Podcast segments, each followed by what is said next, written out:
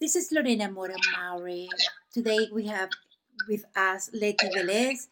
She's the president and CEO of Velez Global Enterprises, and we're talking from her Chicago, the beautiful Chicago, connecting Latinas through United States. Welcome, Letty, to Mujer Latina Today podcast. Mm-hmm. Thank you. Letty, I know you for many, many years, but uh, you're always doing something to help to support the Latino entrepreneurs, the eh, the business, the las empresarias. So um, there is something muy important. There is is very important for us to know is about the PPPL 21 2021 funding outreach GET funded. Could you please explain a little bit about this? What it that means? Yeah, so um, this funding comes from the SBA, so it's from the federal government, and all of this happened because of COVID 19. So, as everybody knows, last year there was all this craziness about funding from the federal government for small business.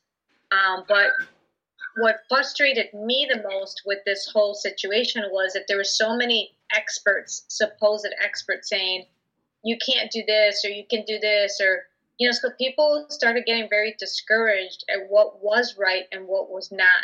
Was i going to get in trouble if i did this? If i didn't have this this way was i bad?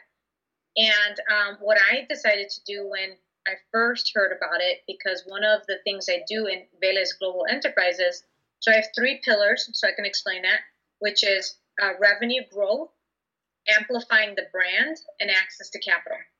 And prior to the pandemic, you know, when I would go to corporations or foundations for grants, they're like, we don't do that with small business.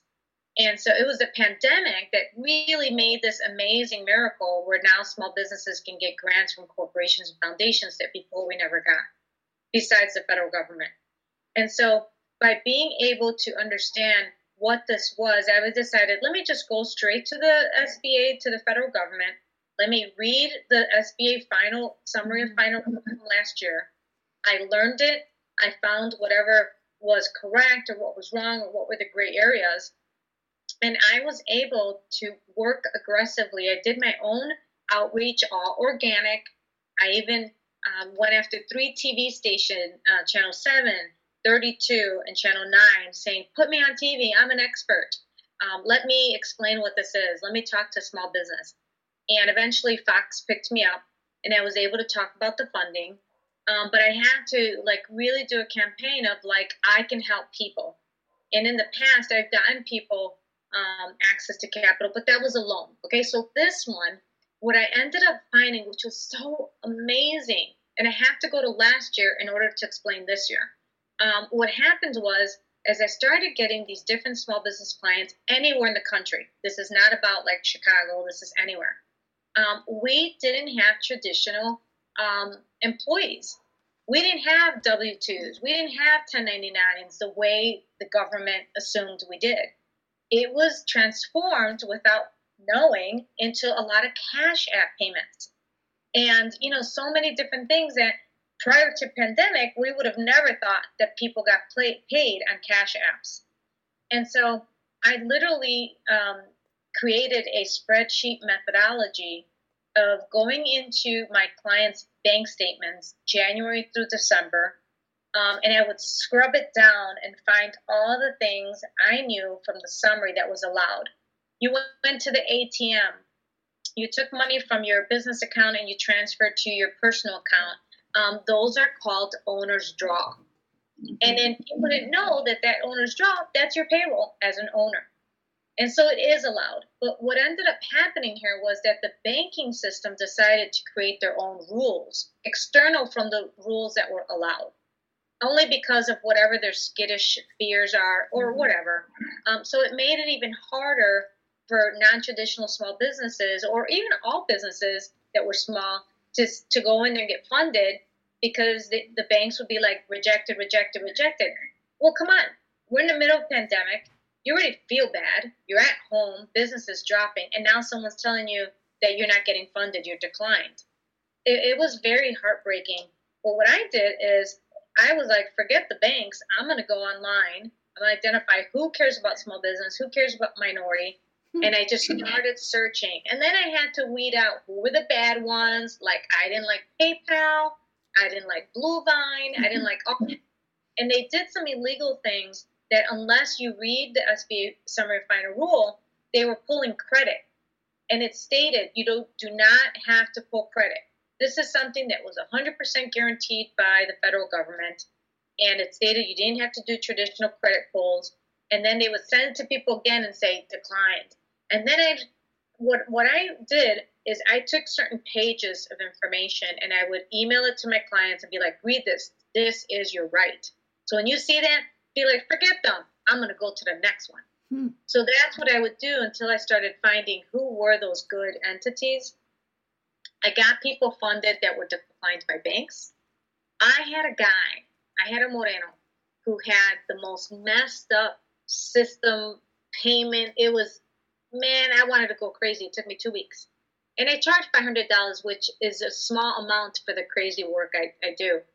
Anyway, so this guy paid in cash apps. He did all sorts of stuff in his business accounts, and then he had traditional payroll. So I literally had to put all these things down, all these different employees, um, and put the traditional of payroll. And then what I did is I said, okay, here's the spreadsheet, and here's the bank statement. So I'm giving you federal government apples to apples. What mm-hmm. I state here is this. And then what I ended up finding out later, towards the third round of funding, was that I actually created an in house payroll, which nobody would talk about that. It was an in house payroll. Mm-hmm. And I would tell people, You paid someone, you paid me, you paid this one. They're like, Yeah. So, okay, that's how I started getting people funded.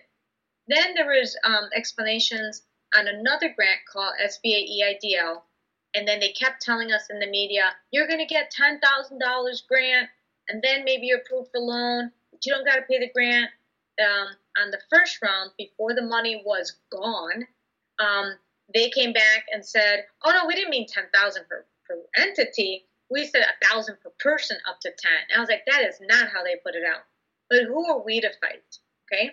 Lorena, let me tell you some really scary numbers. Okay because I'm obsessed with this, um, I was hosting uh, a group the other day for Goldman Sachs. I was a captain for Virtual Capitol Hill.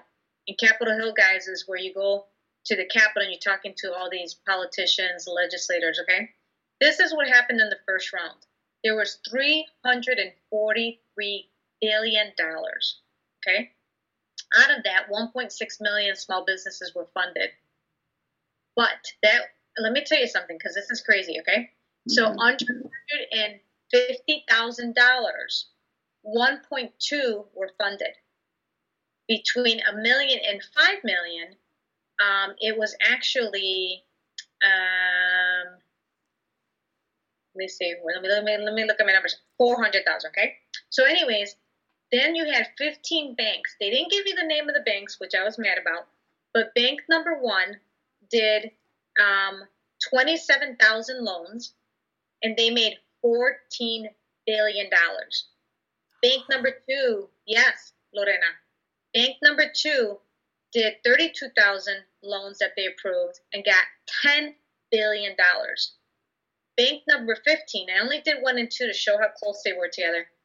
Bank number 15 did 41,000 and got $3 billion. Now, the average loans when they calculated the first one at 27,000, their average loan was $515,000. That would never hit small business. That's the bigger guys. That's why we were screaming in the beginning, like, where did the money go? Okay. And then you should know that out of the whole amount, 189 billion was for small business, and then between 1 million and above was 152 billion which was like 40 something percent of the total amount, which was horrific. Then on the second round, which um, again, it was more insanity, but under 150,000 in loans, um, they ended up doing, and actually they even made it less, but they did 1.5 um, million, and it was 28 billion. And then on the bigger guys, um, they ended up doing 2.2 million and um, let me look at the dollar amounts here. It was I'm sorry, it was two two point two billion. That's what came out. Okay, and then on the banks again, um, 239,000 bank number one made 21 billion, and then bank number two 20. Uh, no, I'm sorry, 218,000 was bank number two at 16 billion. I gotta tell you something. And then I'll stop. Um, bank number 15 was 62,000 at 2 billion. Now, they never gave names of these banks, right? And they treated us bad. Those banks will get paid. You ready? Between three to five percent of the total sum of what they brought in.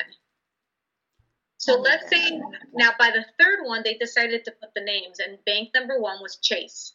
By the third one, which closed on August 8th, and Chase ended up doing, um, you know, let's see, Chase ended up doing 280,000. They closed at 29 billion. Um, the average was 105. And then bank number two, who was horrible, was Bank of America. And I got to tell you, my goal is to get the funding for Latinos and to help the Latino community. But I went to Lorena. I went to chamber, Latino chambers. I went to Latino leaders, and I'm like, por favor, conéctame con los Latinos, right? Did they do it? No. You know who started talking to me? Blanco organizations, and they started connecting me. And then I even helped fund Blanco organizations. And I said, where is the Latino help? Because I, I can do it, but if, if someone doesn't tell un tío, una hermana, una mamá, una amiga, un, amigo, empresario, this is an opportunity and this Latina is doing it. Yo me recuerdo que, and I'm going into Spanglish, pero yo me recuerdo cuando terminé el Fox News, que una señora de otro estado uh, consiguió mi información de un señor que me llamó después de estando en fax y ella estaba llorando y rezando en Tennessee que necesitaban dinero y después este señor cuando me vio en fax puso en todo el social media por los Estados Unidos uh, que yo estaba ayudando a los empresarios consiguiendo su fondo, que yo estaba peleando para los fondos. Y ella me llamó llorando yo le dije, no, yo te voy a ayudar. Now, el problema es que with this, Lorena, is there's a fear. there's a fear. I don't know how to do this. Yeah, that's the main. know what documents you need, and then you know what's great about them being in fear and me not. I know what the hell to do. I'm glad. I yeah, I know what documents to get, and then I clean everything up, and then in the end, after I do all the processing, I have a folder and one thing that some people don't do in processing is I give them a PDF copy of every page of what I put in so they have it for the records. Be informed, get your information, and then let's make you beautiful or let's make your, your business attractive and let's help you have a good uh, incorporation folder. Um, and then let's also tell you what your right is. And your right is to funding. I have a Latina that has a hair salon and she got declined. And and you didn't always need the the tax. By the way, most of my clients did not have their taxes. The people I'm putting in again, uh, I'm not going to put taxes again, um, because it tells you if you don't have taxes but you got bank statements. I was like, duh. But it's the banks and all these other systems. Like, I need your taxes. No, you don't. Read the process. It doesn't need it. What you need is substantiation that those transactions happen. And the reason I don't want the taxes is because I want to help them get funded because she has a hair salon, a Latina, and she uses the the funding from the company for all her bills. Uh, almost so many businesses in the country do that. Yeah. Whether the company says it's right or wrong, that is what happens. Bottom line. And I want her to get funded, and I'm going to put her in again because you know now I did get her some funding, but it was just the the loan. I just wish that I had gotten her grant but I'm not done with her. And so all the people I didn't get funding last year, what I'm doing this time is I'm putting them in into two to see if I can get them through. But then I'm also putting new people. And then um, the people that got funded last year, so the people that got funded last year, this year can pull a second draw. The way the second draw works is that, and it was really, really good. And I was waiting so many of my clients were freaking out and screaming, put me in. I'm like, no, you let me get the rules and I'll put you in. Because if I put you in now and you panic and freak out and then they make it easy, now you're going to be in a different situation, right? So what happened was they said, if you will take the same amount we paid you last year, you don't got to do nothing to sign this document. You don't got to give us nothing. Okay? You want more money because even though your 2020 um, maybe made more money than 2019, but you had a quarter, so the three months and a quarter, right? And that quarter dropped 25% or more compared to your quarter 2019, you would qualify for the second draw. If you didn't, you can't you can't go for second draw, okay? Because that means you made money. And so, but then on that one, you're gonna have to do paperwork. And then I was like, well, you know, so I was telling some of my clients, listen, you want it easy? Or do you want to go like supply all this stuff? And they're like, no, I just want to check. And because I worked so hard to get them the most money, then they were happy. I had, mira, te voy a contar, I had this, um, uh, and I still have him, but um, he's an insurance guy. He was only three months old when the pandemic hit. Okay. He had experience from other businesses, but he was doing insurance. And all I had was January, February, March. And I took his stuff and I was looking at it and I was like, screw it. I'm going to do it this way. This is what he took in. And I put it all down. He, mira, let me tell you how he met me. He went to his bank and and the lady said, Here, you're going to go for funding. He's like, I don't know what that is. I don't know how to do it. And she's like, I know this guy. Well, I actually sat on the board with the guy that the bank lady introduced him to. And I had just told the guy the day before, I'm like, listen, you're a CPA. I'm doing funding. And he said to me, I ain't touching that. That is crazy. That is so hard. I am not going to do the PPPLs or the funding. I was like, I will. He sent them to me. I got him. I got his mom. I got a cousin of his. But I got him 15500 free. Then I got him another 2000 free, which is grant. Then I got him a loan for 195 And he was like, Letty, you don't know what you did for me and my family in 2020. Wow. Impressive. Yeah. And and then you know that Moreno that I started the story with, with the cash apps and the payroll, he was a new business and um and in January as well. Guess how much I got him? It's a nasty number, Lorena. One hundred and seventy-one thousand dollars. What? One hundred seventy-one. Este hombre paid almost everybody on cash apps. It was, oh my god, nasty. How many? One hundred seventy-one thousand. I got him. And it was funny because, you know, what I did and who I found. And then what people don't realize, and this is what I used to do in my previous company, where, you know, I owned a, a bus company in Chicago, is I always build relationships with people. Tú tienes que estar bien cerca con la gente, ¿verdad? So había un banco in Utah, and that was the one that was funding him.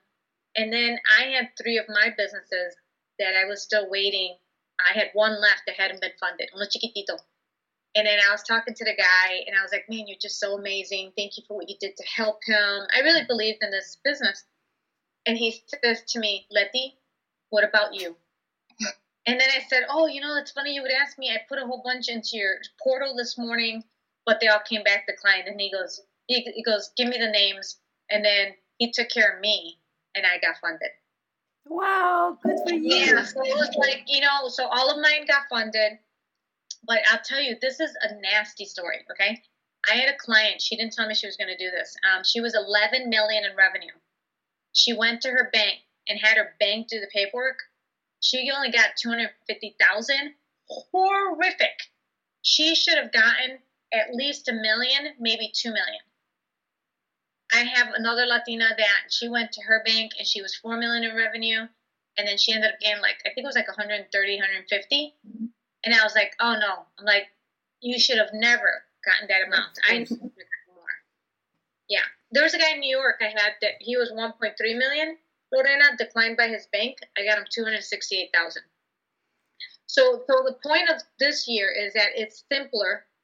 Don't make it complicated, but um, it is only simple if you want the second draw. But if you're applying, it's still complicated. Um, if you guys are interested in help, this is what I do. Um, I'd love to help you. It is not easy. Um, if you try and do easy, you can, but you may miss some money on the, and leave money on the table. Letty, you are going to help a lot of business, but uh, yeah. uh, the people that listen to this podcast, how they can reach out to you? So the way that they can reach out to me is through my email, which is letty at velez-ent.com. So I'll spell it. Letty, L-E T T Y at V E L E Z, like zebra, dash E N T dot com. And you, they can come email you and they can just follow up yeah. with them and contact. Mm-hmm. I think it's, it's a lot of information for a lot of small business, but businesses. Yeah and like you say they are very confused they don't know how to navigate the system there's a lot of fear that you talk about it um, and i think it's you are so bright and also courage with a lot of valentia so that to say you know i can help you and not being yeah. afraid eh, así somos la latina so um and lorena they can find me on linkedin but I, I, I forgot to say something that is critical that changed this year it's more money if a small business is a restaurant or a venue where they do events, so last year they would pay two and a half months mm-hmm. of the monthly amount average. But these guys, it's three and a half. Wow. So it's so important for all these like taquerias and panaderias and, you know, uh, sitio de que hacen los eventos o lo, las quinceañeras, la boda, all those places could get three and a half months worth of payroll. Letty, uh, now we know how you can, the people that listen to this, uh, they can reach out to her. But uh, Letty, you have an initiative that I'm so excited that you're going to share with us. Es una primicia. It's something that we have. We're very proud that you will share with us. Tell us about the, the new initiative to empower Latinas entrepreneurs or empresarias or, or Latinas that they they are doing very well, but they want they can do more with your help. Tell us about well, that. Even if they're, they're not doing well, because I want to be able to help the ones that are even startup. Um, so my background is that I used to own a bus company in Chicago, and I made millions of dollars in revenue, and I learned everything a cantazo. I learned at School of Hard Knocks and marketing and in building relationships. So what I decided to do, I was in a Stanford project, uh, program last year, cohort, and I created a, program called ICU slash Latinas. It's going to be a cohort of learning. It's going to have about nine weeks of training, so they're in school, and um, it's going to have a one year of advisory support. And I'm looking to select 10 amazing Latinas that have the heart and soul to not only have a business, but that fight for people, especially in the Latino community. I'm looking for the warrior angels. I'm looking for the Latinas that are, you know, just so incredible that they give, give, give.